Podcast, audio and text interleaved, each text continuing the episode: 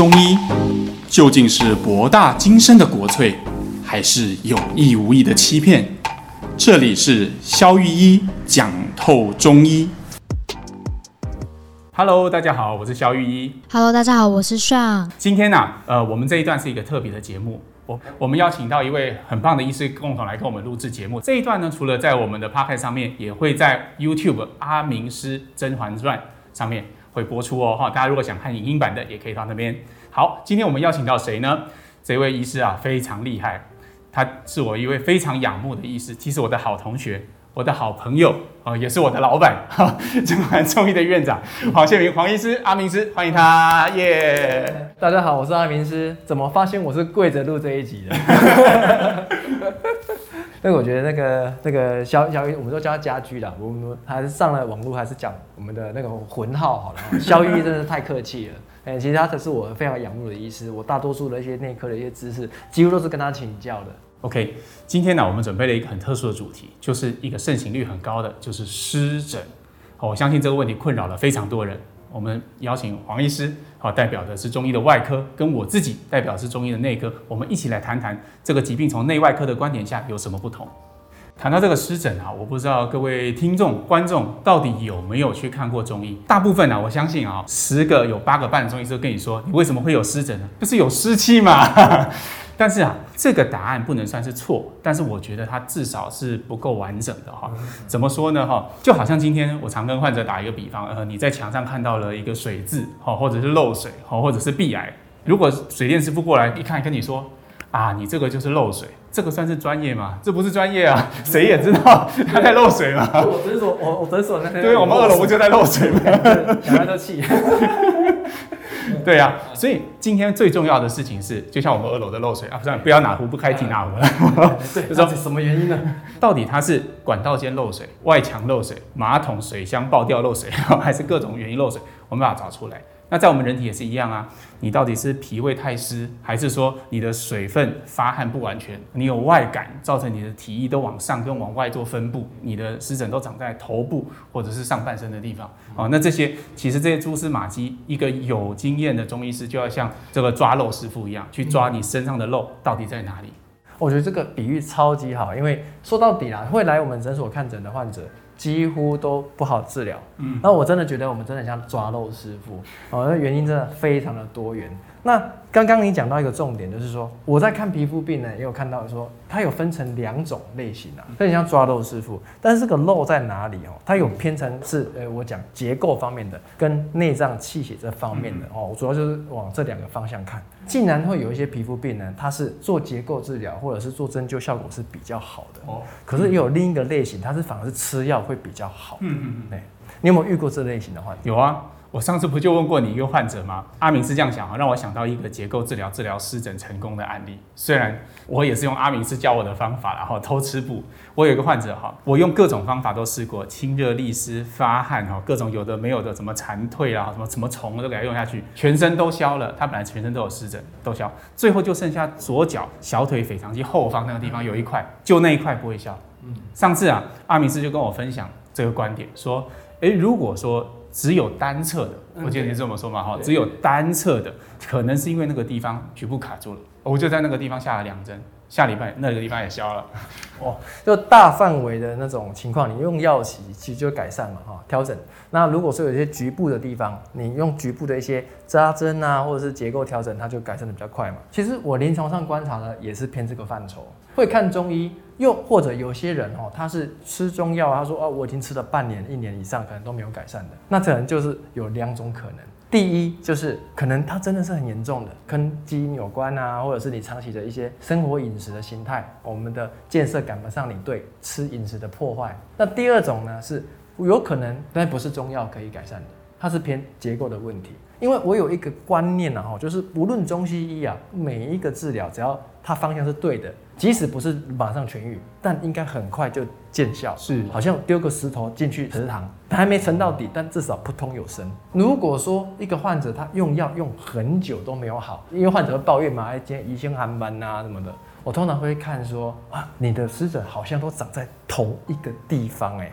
几乎都在同一侧比较多哦，它不是两侧均匀的那种。那这种类型跟结构歪斜产生的那种修复能力差关联就比较大。哎、欸，阿明说，我有问题，听你这样讲哦，那为什么局部扎针之后，它是会改变局部的结构，让它变得比较通畅吗？哦，对，因为扎针的时候哈，人体其实是喜欢均衡，而且不喜欢太过多压力的。如果是扎针哈，它的原理就结构的角度看是，我借由针，我局部产生的一个压力，我们的脑部就会觉得说啊，这个地方好像压力特别大，扎了一根针会痛的，我的筋膜就必须要流动。哦，我们的神经会控制我们的筋膜去动，挪移到一个可以把这个压力分散掉的一个状态。借由这个过程中，我们的的筋膜的位置就不同了。所以扎针呢，你通常第一扎着，哎，开始好痛，那但是慢慢的觉得好像越来越不痛，我好像觉得身体有在流动感觉，我好像某些地方会跳，其实就是你的筋膜在换位置，好像板块移动一样，哎，换到一个哦，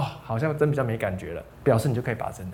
这就是针在改变结构啊，产生一些好像类似气感的我的诠释。嗯哼，听起来好像是它那边原本有一条河道嘛，那它塞住了，淤塞了，我们扎针就好像把这个淤泥把它清掉，那水就重新流动起来，灌流起来。对，因为其实哦，我们在看病的时候都会问自己两个问题，第一个就是为什么患者会生这个病？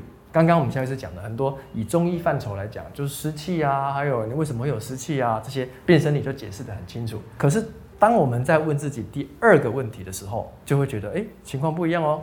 为什么你没有自己好？因为人呐、啊，难免都会有一些病痛的。我们割到一刀会痛，可是自己会愈合，病痛也一样。可是为什么有的病就会拖连半年、一一年，甚至十几年？刚刚你讲的例子，他的左脚腓肠肌就是没有好，一定是那里怪怪的嘛。如果说你局部那边像你讲的河道淤积，它的毒素要运送出来代谢也不容易，我们要运送一些修复物质过去让它重建，它也不容易，所以它好像那个地方就变一个废墟的感觉。嗯，那结构治疗或者我们讲外科的观点就是我要重建这个地方的河道，让它可以过去重新重整。我内心有一个概念呢，是转变成信念呢，就是真正最好的医师是患者自己。我们的角色只是一个很协助者，让身体可以依因势利导，就是肖医师最常教我的因势利导，让身体自己改善。你刚刚讲这个因势利导的例子啊，哈，让我想到，其实哈，不只是湿疹的治疗是这样，青春痘的治疗也是这样哦。OK。以前哈，我们的老师在教我们的时候很简单嘛哈，青春痘就分成寒的、热的。我以前就一直有一个疑问，我说寒的很好理解嘛，因为青春痘是一种痤疮杆菌的感染嘛，它本质上是一种发炎。我们用一些寒的药、一些消炎的药，这很正常啊，很容易理解。那请问用热药、用补药，这什么逻辑啊？哎，你刚刚讲这个，忽然让我豁然开朗。哦，你你分享一下，分享一下。因为你看啊。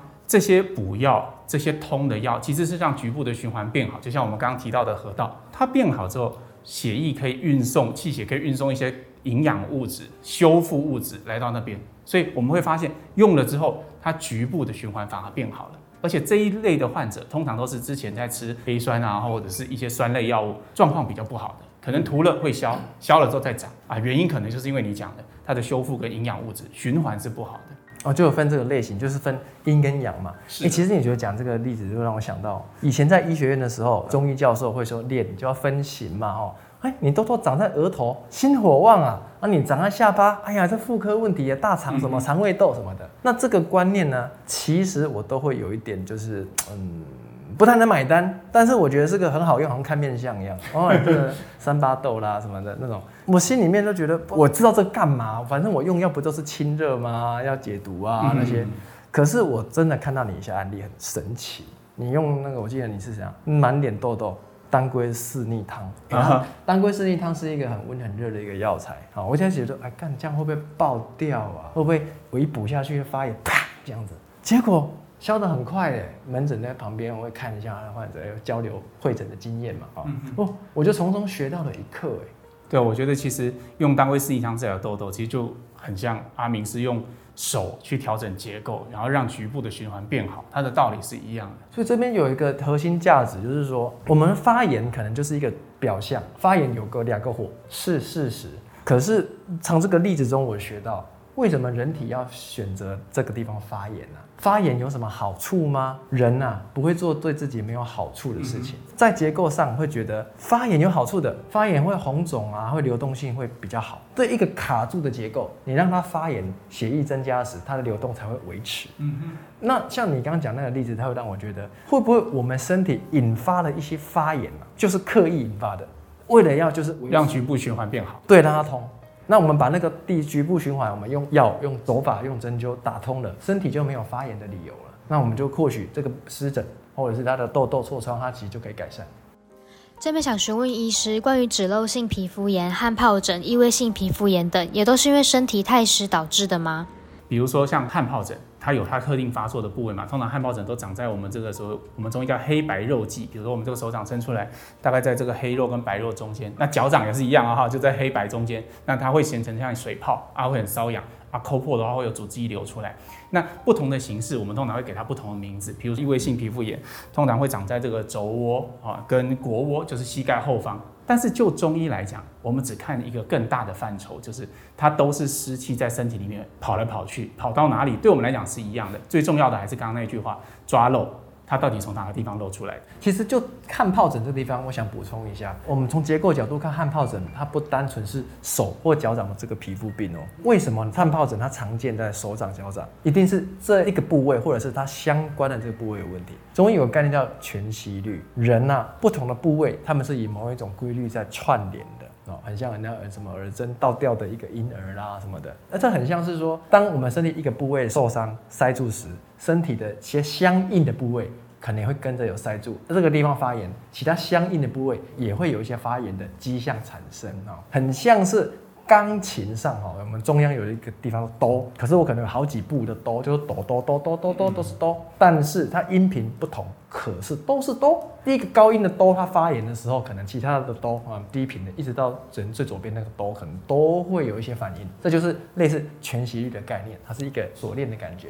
手掌、脚掌，其实它跟我们的会阴部的一些关联性是蛮大的。我发现汗疱疹的人在会阴部，或甚至在骨盆腔深处，它的循环是比较差，可能有伤，有可能有一些内科问题都有。但它的结构差的时候呢，往往我们用改善骨盆腔内的方式，比如说我会修复它的骨盆的关节，有时候会用一些药去通它的会阴部或者是骨盆腔深处。诶，它的汗疱疹其实好的，呃，我的观察啦，比。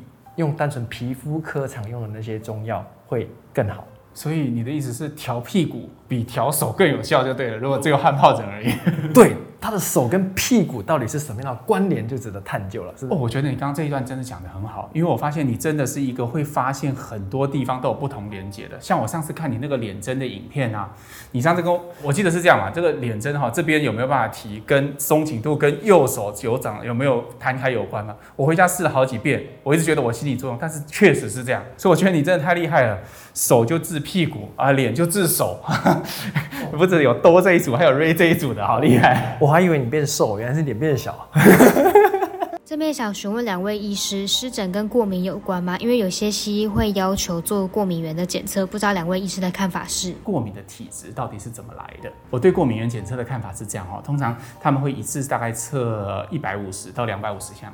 那做出来结果，大部分真的有过敏症状的患者，positive 就是阳性的哈，会高达一百项 到一百五十项。有一些项目其实是避无可避的，比如说像尘螨啊，尘螨到处都有啊，你家难道没有窗帘吗？难道没有布沙发吗？所以这种其实我觉得做这样的检测其实意义是不太大。但是如果你有很强烈的，比如说呃乳制品、海鲜，那当然是可以避免的。我觉得是有意义，但是我们中医还是习惯从我们刚刚提的那个另外一个角度，就是它这个过敏的体质到底是怎么来的。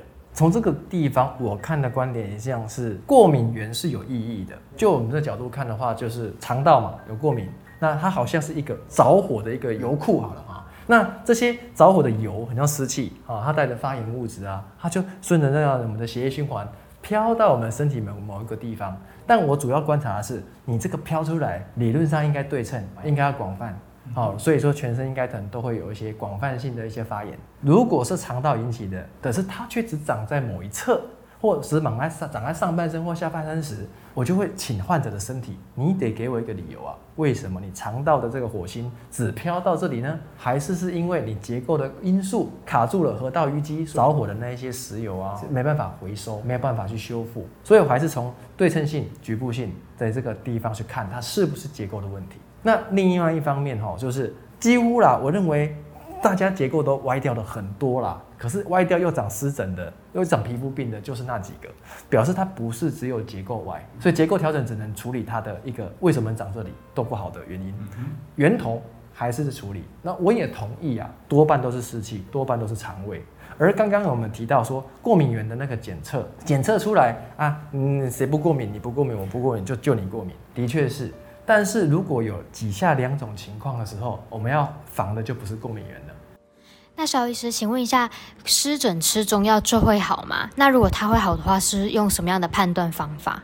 一般人是这样哈，假设你有一块湿疹，我假设你在肚皮上好了，这样圆圆一块哈。一开始的时候呢，好的部分会开始缺角，所以它会慢慢从圆形，然后变成一个新月形。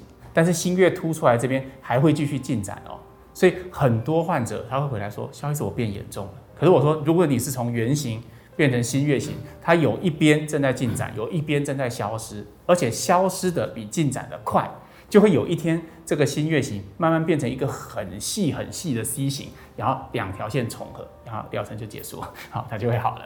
我们要确定它消的速度是比长的速度还快的，因为身体永远都是动态平衡嘛，就很像长头发一样啊。我每天都在掉旧的头发，每天也都在长新的头发。我们的发量如果长得比掉得快，就会增加；反之就会变少。查 Google 有许多穴位，像是什么阴陵泉啊、胃经的足三里等等。那在针灸或是穴位上按摩是有用的吗？我们在医学院的时候也是会常被教，就是啊，请问下列哪一组穴位呢就可以治疗皮肤病哈？啊什么？哦天哪，我头好痛！对对对对对。那我大概就最常打就是曲池血海啊。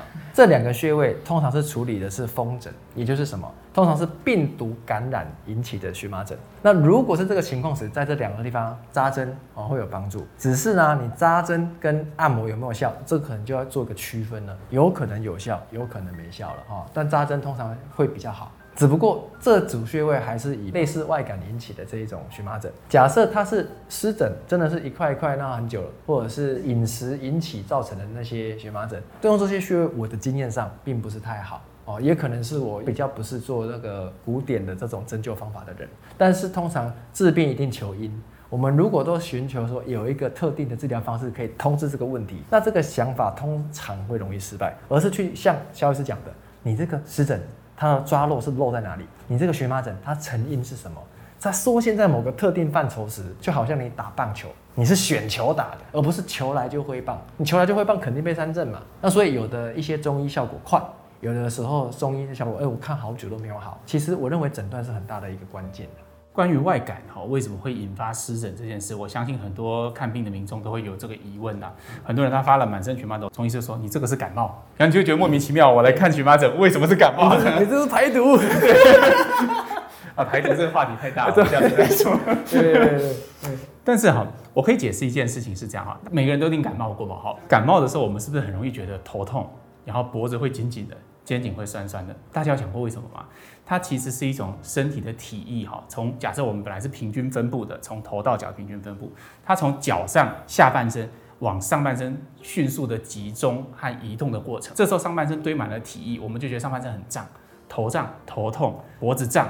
脖子酸、肩颈什么都很施展不开的感觉，好像快要落枕的感觉。这个时候为什么会容易发荨麻疹？因为体液的堆积又没有办法把它汗出去，就是又没有办法把它发出去，这个压力就会造成皮肤病。所以，当你如果真的是外感所引起的荨麻疹的时候，这个时候你用一些治疗感冒的药，比如说像葛根汤啊。桂枝汤，汗一发出去，诶，身体的压力一解除，甚至如果你药都不要用，你用刮痧的，它的压力一释放，它也会好哦。其实重点就是解除那一个部位的压力嘛。就像我的治疗哲学之一，就是人包括生病了都不会做对自己没好处的事。像肖玉玉刚刚讲的，就是那一块的筋膜它就是卡住的，它壅滞不通，身体就制造了一个发炎，想要去疏通它。也很奇怪哦，发炎这件事情到底有什么好处？其实发炎最大的好处就是通，血液循环不通时有发炎，哇，这种红肿肿肿的，它血液量变多，流通的量变大，我们不感到不舒服，但发炎那个地方反而比较舒服哦。所以它的成因通常要想它背后，哎，这个病到底要帮我什么啊？要暗示我什么？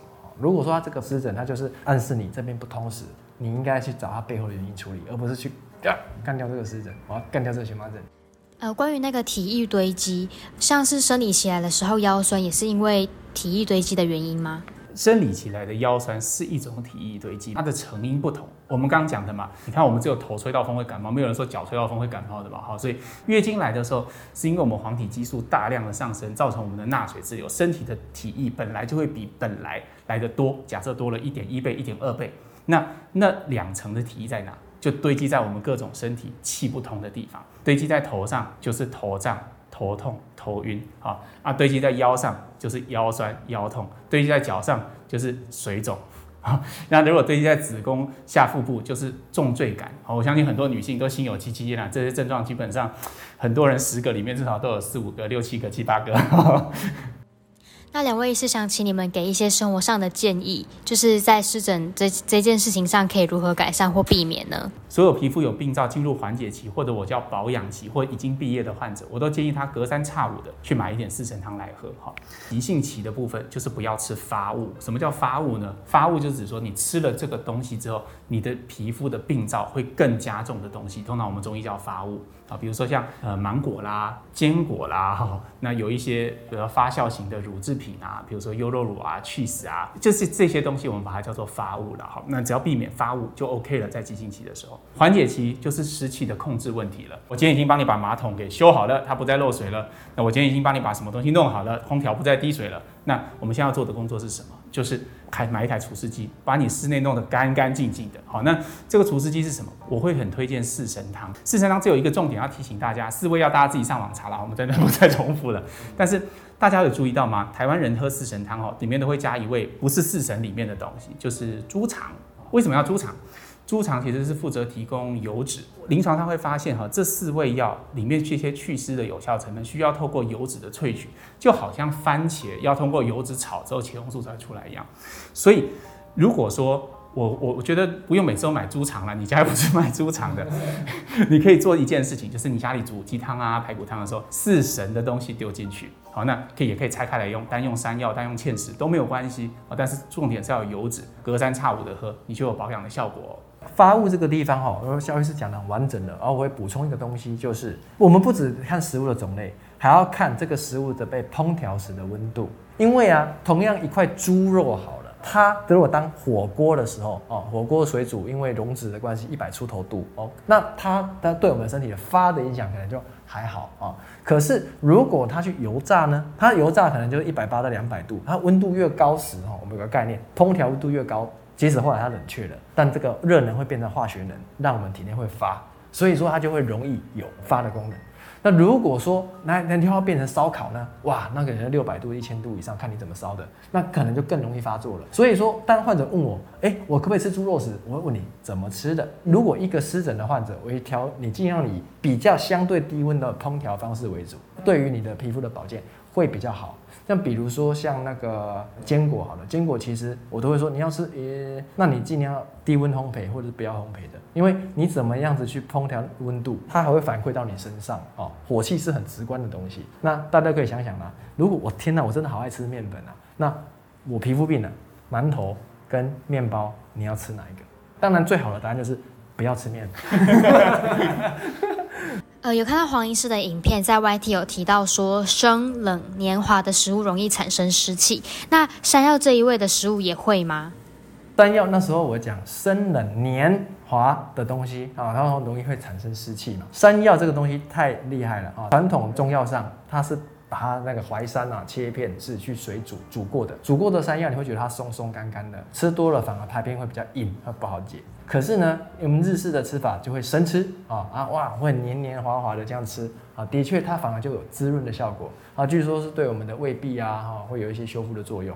但是它山药的本质哈，我们还是以烹调过后的那个性质来讲，它还是偏以燥湿为主的一个方向。哇塞，今天实在觉得既饱满又充实啊！请到黄医师来跟我们分享这些，其实聊到哈，我都不知道要怎么总结在，因为哈没关系啦，反正我们这个节目哈一向都是开心聊，大家这个都可以接受到呃属于自己的资讯了哈。但是我还是稍微总结一下哈。内外科的观点其实就像我们刚刚讲的西瓜的两边，从哪一边挖进去对我们最有利，我们就选择怎么样的方向。就好像身体的皮肤的病灶，就是我们身体一些末梢的一些反应嘛。黄医师主要是在帮我们清淤泥的、清河道的，让我们的河道可以通顺。诶，那我们吃中药什么？是改善水质的。我们源头那些水库的水质如果不好，我们需要把这些水质净化，就比较少淤泥嘛。那如果我们可以既吃中药又做结构治疗，我们既保障了水库的水质，又保障了河道通畅不淤塞，那这样不是很好吗？谢谢大家收听今天的萧御医讲中医，我们下次再见喽，拜拜。bye.